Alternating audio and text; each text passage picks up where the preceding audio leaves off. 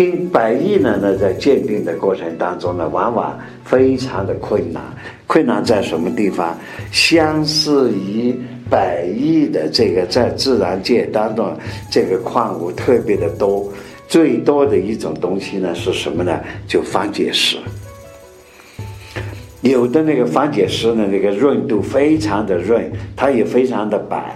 那么你表面上看起来呢，就跟这个和田玉呢，就看起来很相近，而且比这个和田玉还要白，白得多。那么实际上呢，我们只有用什么呢？用硬度计。这个呢，一般来说的话。最笨的办法呢，就是用一个小刀。我们那个小刀的刀尖的硬度是五度，那个小刀的刀尖，你不要在上边去使劲的刻。像这样的东西呢，我们在那不起眼的地方，把那个刀摁到上边去以后呢，是画一个点。哎，那么像这样的呢，小刀的在上边是画不动的。而如果是那个看着又很白，那么把那个小刀的刀尖放到上边刻一下画一下呢，它就会有那个一个白点出现。那么把它麻麻掉以后呢，用手麻掉以后就有个小挖坑，这个就是鉴定它是不是呃和田玉呃一个那个。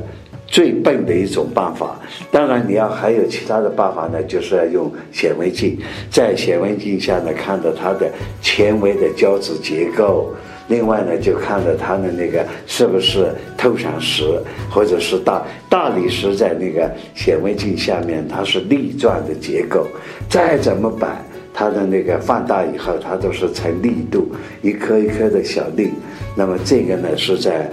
必须的是，呃，鉴定。如果我们是照个照片来看一下呢，如果有糖皮的还可以鉴定；如果没有糖皮，而看起来又非常的白，这个情情况呢，我们就不是那么容易看得到了。就只有采取什么办法，看看他有没有国家质检的那个鉴定证书。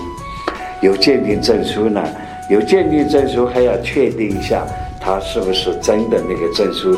因为有的证书呢也有假。那么在这种情况下呢，我们就只有看这个出证、出具证书的这个单位啊，扫描一下它的那个呃二维码，看看这个是在什么地方做的这个证书。百亿的鉴定往往有时候反而比翡翠的鉴定还要难一些，因为它的这个呢调子差。